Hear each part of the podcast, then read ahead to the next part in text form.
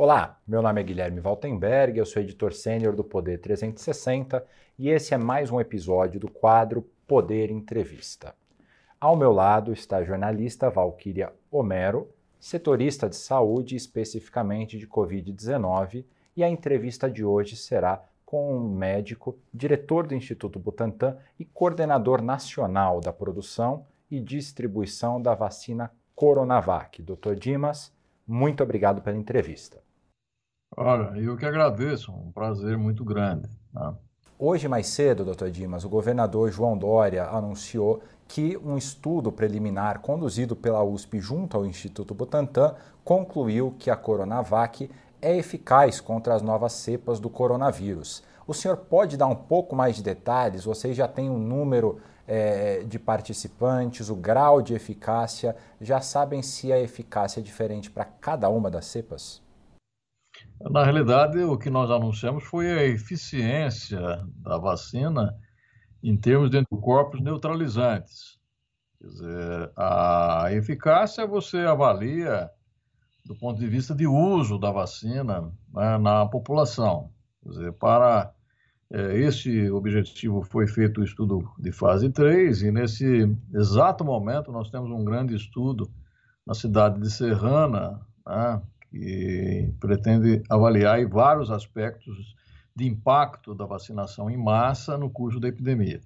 O que nós anunciamos hoje é que a vacinação ela induz na pessoa vacinada o aparecimento de anticorpos neutralizantes e que esses anticorpos eles são capazes né, de neutralizar as chamadas variantes é, que estão aí nesse momento preocupando o mundo. Né? Ele é capaz de, principalmente, neutralizar as chamadas variantes brasileiras, que são é, denominadas aí P1 e P2, principalmente essa variante P1, que nesse momento é a grande responsável aí por esse aumento explosivo né, do número de casos e de óbitos aqui no país.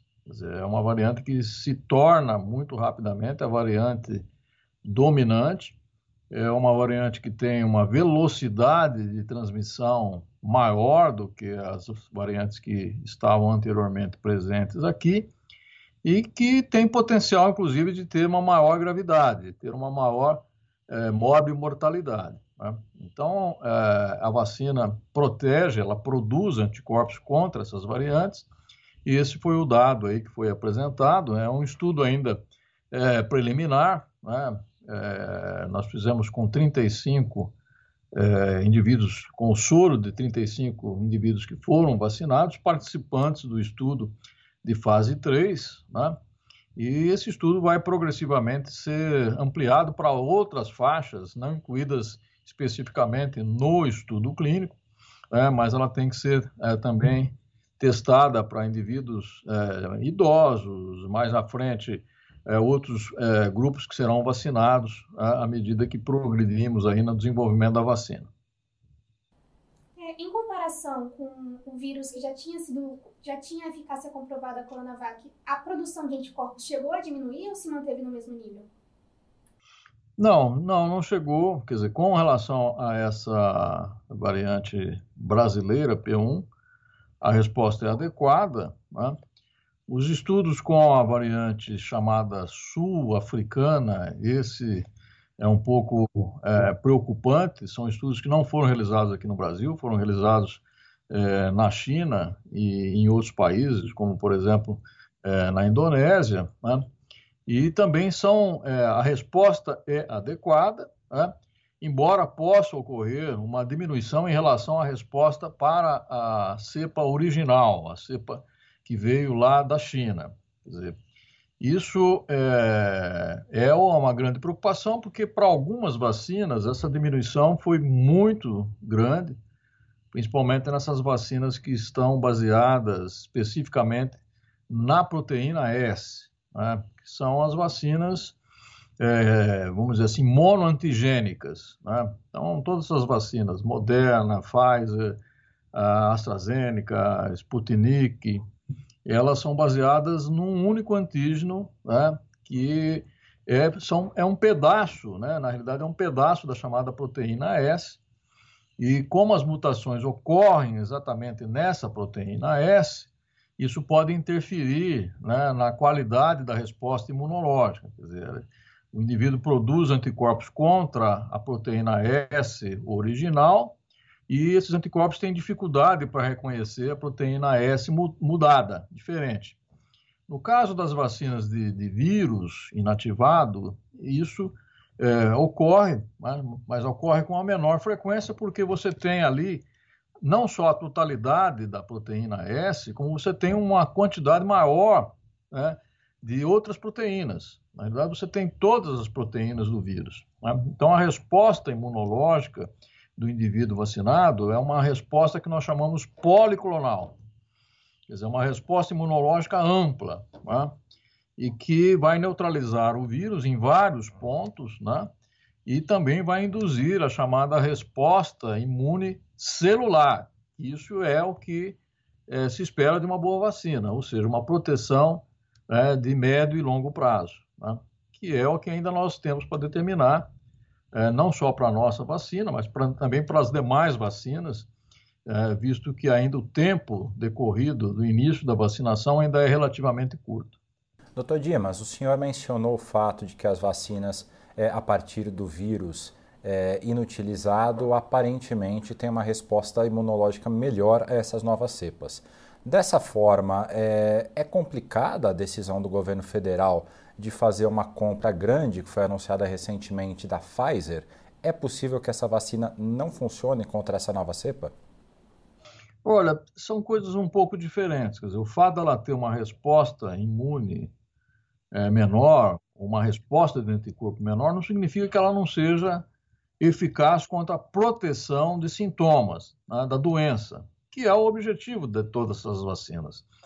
Quer dizer, essas vacinas que estão nesse momento em uso, que eu considero que são as vacinas de primeira geração, o objetivo dessas vacinas é evitar a doença, né, principalmente a doença grave, a doença que leva o indivíduo ao hospital. Né. Aparentemente, ainda não foi demonstrado que há uma diminuição da, da eficácia nesse sentido. Né? Ela pode não ser eficiente com relação à infecção em si, ou seja, diminui essa capacidade inicial, mas não foi demonstrado ainda que ela não responde no sentido de proteger contra a sintomatologia, contra o desenvolvimento de doenças graves.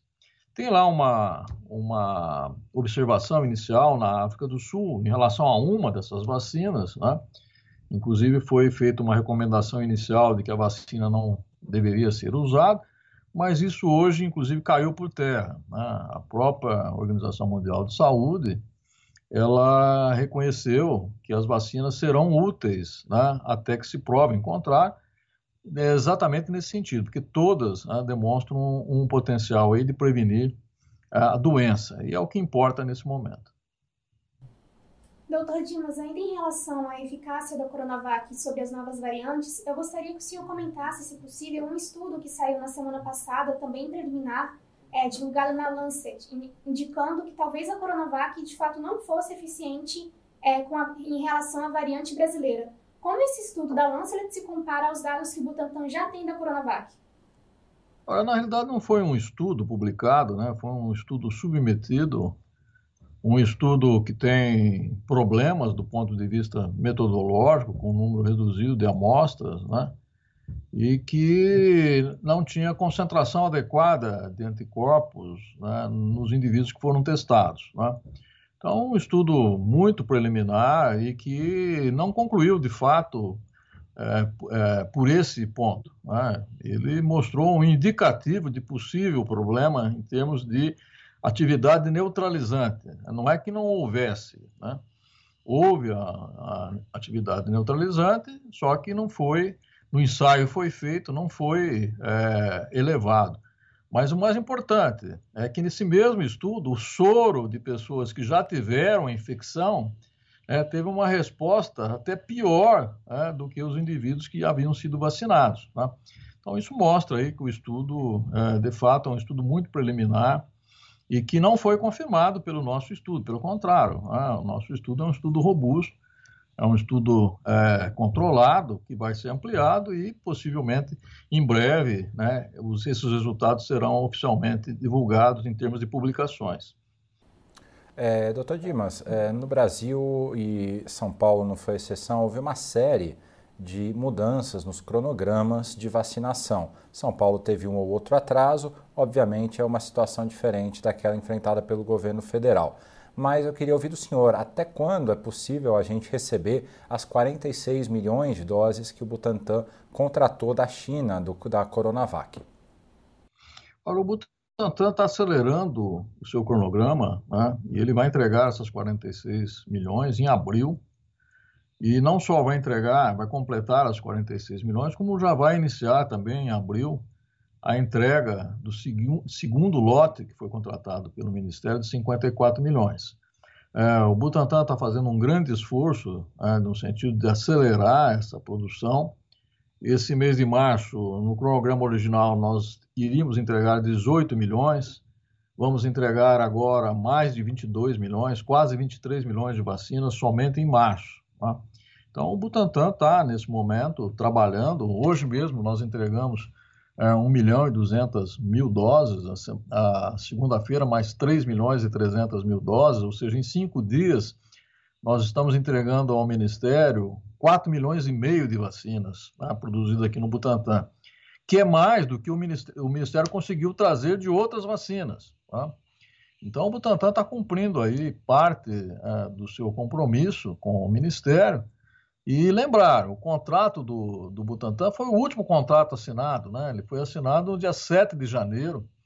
E esses contratos é, anteriores aí foram assinados em julho, agosto, setembro do ano passado e que ainda não conseguiram entregar vacinas. Né? Então, nesse momento, o Butantan, vamos dizer assim, é a espinha dorsal do Programa Nacional de Imunização para a Covid-19. Né? E vamos cumprir esse papel é, dando o máximo aí da nossa instituição, trabalhando 24 horas por dia, três turnos de trabalho, né, no sentido de produzir essas vacinas o mais rapidamente possível. Doutor Dimas, a importação desses insumos pode é, alterar de alguma forma esse cronograma de produção do Butantan? Porque o Butantan ainda depende, certo, de insumos importados? É, olha, para esses 22 milhões de vacinas que eu acabei de mencionar, né, que é, vai entrar em março, os insumos já estão aqui no Brasil. Na realidade, nós já temos insumos que vão totalizar dos 46 milhões, 35 milhões, ainda faltam chegar insumos. Né? E nesse momento nada indica que haverá problemas aí com a vinda desse insumo. Tá? Tanto por parte da Sinovac, que está produzindo esses insumos de forma é, muito rápida, muito acelerada, como também por parte do governo chinês. Né? O governo chinês está, nesse momento, facilitando muito os trâmites, né? a papelada, vamos dizer assim, para que esses insumos sejam rapidamente liberados e possam chegar aqui ao Brasil. Então, não vejo, nesse momento, nenhuma, nenhuma perspectiva de dificuldade em relação à vinda dessa matéria-prima. Mesmo com, a, com o tom que o governo federal adota com relação aos chineses, o senhor avalia que de agora em diante não deve mais haver atraso na entrega desses insumos para o Instituto Butantan? Olha, é, é a minha crença, né? é a minha fé, vamos dizer assim. Né? Nós não podemos é, ser absolutamente é, absolutos nessa afirmação, né? Porque o mercado mundial de vacinas é um mercado muito volátil, né? a demanda é muito grande e a própria China né, está consumindo um grande volume de vacinas. Né? Nesse momento não existe nenhuma, né, nenhuma perspectiva de problema. Né? E espero, sinceramente, que isso é, seja mantido por parte da Sinovac, não, não vejo que haverá problemas. Né? Agora, do ponto de vista da geopolítica, a gente nunca sabe exatamente o que, que pode acontecer. Né? O senhor citou a demanda mundial por vacinas. É, como estão as negociações do Butantan com outros potenciais clientes? Outros países já procuraram o Butantan? Sim. Sim, o, o Butantan é, ele tem um acordo de desenvolvimento de vacinas com a Sinovac. Ele não é apenas um intermediário, né? ele é um parceiro da Sinovac E nessa parceria, o Butantan ficou encarregado de fornecimento de vacinas para a América Latina. Tá? Então, além da, da obrigação aqui com o Brasil, que nesse momento está em torno de 150 milhões de doses já compromissadas, né? nós temos também é, o compromisso de atender outros países aqui da América Latina que têm solicitado é, vacinas ao Butantan e diretamente à Sinovac. Tá? Nesse primeiro momento, as vacinas estão indo direto da Sinovac para esses países por intermédio do Butantan. O Butantan faz os acordos e a Sinovac remete para esses países a vacina. Num segundo momento, o Butantan irá produzir essas vacinas para esses países. Né? Isso já é, é parte do nosso acordo com a Sinovac.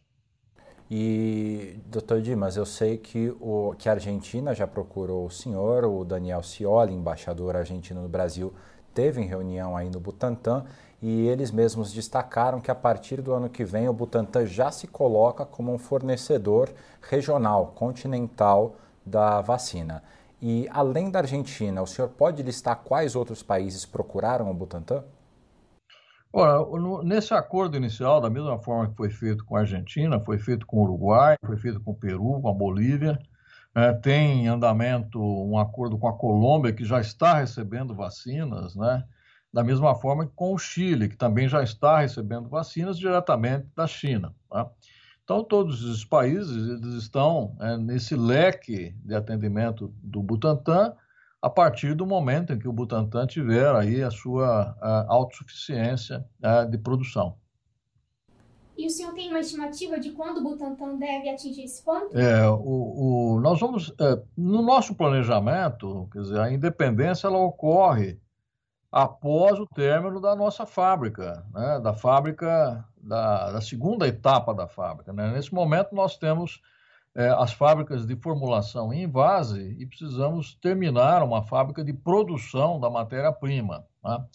Isso está em andamento, no, num ritmo muito rápido. Tá? A construção dessa fábrica fica pronta agora em setembro. Né? Até o fim do ano, nós esperamos instalar a parte de equipamentos e qualificar essa fábrica para que no início do próximo ano a gente já dê início a essa produção. Né? Então, a partir do ano que vem, é, nós esperamos estar de posse desse processo e um processo já com uma previsão de 100 milhões de doses ao ano, né? inicialmente já 100 milhões de doses ao ano. Além da Sinovac, o Instituto Butantan está negociando alguma outra vacina para trazer para o Brasil? O Butantan tem vacinas em desenvolvimento, vacinas próprias, desenvolvimentos próprios do Butantan. Tá? Tem pelo menos três vacinas nesse momento em desenvolvimento.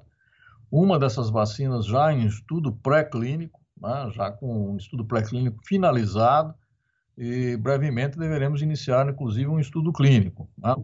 Então, é, o, o Butantan tem essa parceria com a Sinovac, que obviamente é uma parceria do tipo ganha-ganha, né? mas nós também temos investimentos em vacinas próprias, é, visto, considerando né, que a demanda para essa vacina, a demanda mundial para essa vacina é uma demanda muito grande. E, principalmente, o Butantan é um instituto público que visa a produção de vacinas para atendimento do universo público, diferentemente desses grandes produtores, né, que são grandes multinacionais, e que nesse primeiro momento estão atendendo a emergência da epidemia, mas que passada essa emergência vão focar principalmente no mercado lucrativo, no mercado privado principalmente, o que não é o objetivo do Butantan. O objetivo do Butantan é ter vacinas acessíveis de custo reduzido para atender principalmente os países que mais precisam, que são os países pobres e os países em desenvolvimento. Então, esse é o nosso objetivo de médio, né, de médio prazo, Esperamos que no próximo ano, além dessa vacina é, para o Covid desenvolvida junto com a Sinopharm, possamos também ter uma vacina nacional é, desenvolvida e em produção pelo Butantan. Mais uma pergunta sobre essas três vacinas que o senhor mencionou. É, elas todas seguem o mesmo é, vetor da, da Coronavac, que é o vírus inutilizado, ou elas usam vetores distintos? O senhor pode falar de cada uma delas rapidamente? Olha, são desenvolvimentos de plataformas diferentes, né? não, são, não, não são baseadas na mesma plataforma. Essa plataforma, do momento, é, com a Sinovac uma plataforma de cultivo celular, né? e duas outras vacinas em desenvolvimento são plataformas para desenvolvimento em ovos embrionados. Né? Então, são plataformas diferentes, com produtividade diferente e custos diferentes. Né? Quer dizer, o Butantan tem ah, uma das maiores fábricas de vacinas em ovos embrionados né, do hemisfério, na realidade é a maior fábrica do hemisfério sul, uma fábrica com capacidade de produção de 160 milhões de doses de vacina por ano, e daí o interesse em desenvolver também vacinas que possam ser produzidos nessa plataforma. Né? Então, duas dessas, desses desenvolvimentos que eu mencionei são desenvolvimentos para a produção em ovos embrionados. Né? Esperamos que a gente possa ser bem sucedido aí nessa empreitada. E, e a terceira? A terceira é uma vacina, é, na realidade é um, é um desenvolvimento é, baseado em RNA, né, que ainda está muito é, na sua fase inicial. Né? Esse, esse é o mais atrasado, vamos dizer assim, e é um projeto que se iniciou muito recentemente e também nesse momento estamos procurando parcerias. Doutor Dimas, além das vacinas, o Butantan também desenvolve um soro contra a Covid-19. O senhor pode explicar um pouco melhor o que é esse soro, como ele funciona? Sim, perfeito. É, o, o, tradicionalmente, quer dizer, o Butantan, ah, desde o início do século passado, né, a, a sua especialidade foi a produção de soros né, soros heterólogos, produzidos em cavalos, no nosso caso, e hoje nós produzimos mais de 13 soros nessa plataforma, né? temos uma tropa aí de 850 cavalos produzindo os mais diversos tipos de soro, e desenvolvemos também um soro contra o coronavírus. Né? É, é um desenvolvimento que se iniciou no final do ano passado, nesse momento do, do, ponto de vista de produção, o processo já foi, inclusive, submetido à Anvisa. Né? Nós submetemos um, pedido inicial de autorização para fazer um estudo clínico inicial. Né? Isso deve acontecer muito brevemente, a Anvisa deve se pronunciar sobre esse pedido. E já temos aí um quantitativo de soros esperando para iniciar. Né? E é uma tropa já produzindo essa matéria-prima né, para que ele possa ser incorporado como arsenal terapêutico. Quer dizer, é um desenvolvimento importante que pode ajudar muito nessa fase é, que nós estamos vivendo, né, porque ela é, o soro é para uso precoce, quer dizer, a hora que o indivíduo começa a ter os primeiros sintomas da, da doença, ele recebe o soro, que funciona quase como uma vacina imediata. Né? Na realidade, essa é a comparação é, mais útil para o entendimento da, das pessoas. É né? uma vacina imediata, quer dizer, a hora que você aplica o soro, ele já começa a fazer o seu efeito em termos de combater o vírus. Né? Então, estamos aí muito otimistas né, em relação a esse desenvolvimento e esperamos aí que nas próximas semanas possamos iniciar os estudos clínicos com, com esse produto. E ele de alguma forma dialoga com aquele spray nasal israelense que o governo inclusive foi até Israel para ir conhecer o tal do remédio que começou a ser usado, mas ainda não teve eficácia comprovada? Não, não tem relação, né? Não tem relação. Quer dizer, é, essa terapia com soro é uma terapia que tem mais de século, né? É, como eu mencionei é a chamada imunoterapia passiva, né, que é usada um grande número de doenças, né? Então não é, não tem, não é nada assemelhado a essa questão do spray nasal que estão procurando aí como uma solução é, nesse momento. Né? Não tem relação, são coisas absolutamente distintas. Doutor Dimas, o senhor pode detalhar como está a negociação com a Anvisa? Porque a Anvisa divulgou uma nota algumas horas atrás informando que ela não recebeu do Butantan uma proposta de estudo clínico, que recebeu apenas algumas informações sobre o desenvolvimento do soro, mas não uma proposta de estudo. Nós submetemos o pedido inicial na terça-feira da semana passada e na sexta-feira nós recebemos a resposta da Anvisa, né, com algumas exigências né, de informações adicionais são essas exigências que estão sendo é, remetidas à Anvisa, inclusive no dia de hoje já foram remetidas parte importante dessas informações para completar aí é, a, a, o conjunto de documentos que a Anvisa necessita para fazer essa análise. Né? Então, isso está em curso e eu espero que haja sensibilidade aí da Anvisa, dada a importância desse produto, né, que se manifeste muito rapidamente. Doutor Dimas, o nosso tempo está encerrando. A Val quer fazer mais uma pergunta e, na sequência, eu faço uma apenas para terminar. Ainda em relação à Anvisa, o Butantan ficou de apresentar mais algumas informações em relação à Coronavac até o dia 28 de fevereiro, e o Butantan solicitou mais prazo. Já houve uma resposta nesse sentido? Então, é, na realidade, é, o prazo que foi dado no, no momento da autorização de uso emergencial, ele foi solicitado uma prorrogação porque a Anvisa determinou uma técnica específica, não era a técnica que o Butantan usava, ela determinou que se fosse que fosse feito os testes com um determinado tipo de, de kit diagnóstico e nós tivemos que importar esse material, né? Isso foi feito e esses testes estão em andamento, né? mas como eu disse, foi solicitado aí um adiamento desse prazo.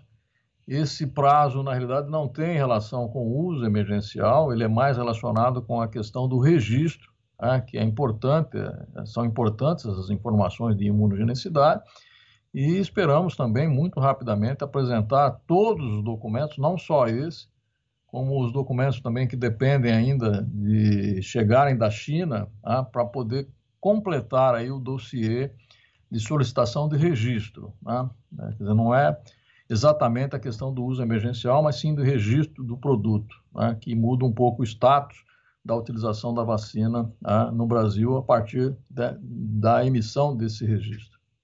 É, Para concluir, eu queria que o senhor é, usasse esse último minuto para trazer algumas recomendações a respeito dessa segunda fase que a gente voltou a um ápice da pandemia, para que as pessoas consigam ajudar no processo de controle desse momento que a gente está enfrentando. Ora, o, o, Brasil vive essa segunda onda de uma forma muito grave, né? Dizer, não só é, pelo problema da própria curva epidemiológica, né, que vem sofrendo aí uma, uma reversão desde novembro, dezembro do ano passado, mas agora com uma agravante, que é a presença de uma variante, essa variante chamada variante amazônica, ou P1, né, que é uma variante que se caracteriza por uma infecciosidade maior, né, por determinar nas pessoas infectadas uma carga viral maior, e isso pode, inclusive, ter é, repercussões do ponto de vista de é, mor morbidade, de mortalidade e morbidade. Então, preocupa muito, e isso reflete aí na velocidade com que nós estamos observando a evolução da epidemia nesse momento. Dizer, o Brasil vive o, o, momento mais grave da epidemia desde fevereiro do ano passado. É um momento em que agora, de fato, começam a faltar recursos de atendimento hospitalar nós estamos vendo aí pessoas é, em fila para internação em hospitais, pessoas referindo que é, não conseguem essas vagas, né, necessidade de vários dias para conseguir uma vaga de UTI, e também os primeiros relatos de pessoas que estão morrendo nessa fila. Tá? Então, isso é um momento de gravidade excepcional. Eu acho que a, que a comunidade, né, a sociedade precisa entender né, esse momento entender que é um momento distinto de qualquer outro momento que nós vivemos. E, nesse momento, o que é importante? Importante é a redução da circulação do vírus. Nós não temos outra arma nesse momento para diminuir é, essa epidemia. Né? Então, nós temos que reduzir a circulação do vírus e isso só é capaz reduzindo a circulação das pessoas. Né? O vírus vai junto com as pessoas. Se nós não reduzimos a mobilidade social, se nós não empregarmos aí as, as chamadas medidas não farmacológicas, distanciamento social, evitar aglomerações, evitar é, movimentação desnecessária, é, evitar todo tipo é, de situação social que aumente essa transmissão, nós não vamos conseguir controlar essa fase difícil da epidemia, principalmente nessas duas ou três semanas, que serão, sem dúvida, as, as piores semanas da epidemia que nós vivemos até agora. Muito obrigado, doutor Dimas, pela entrevista. Muito obrigado você que nos acompanhou aqui ao longo dessa conversa. Eu queria agradecer também a minha colega Valquíria Homero, que me acompanhou na conversa toda. Muito obrigada, doutor Dimas. Muito obrigada a você que está aqui conosco e até a próxima. Até a próxima.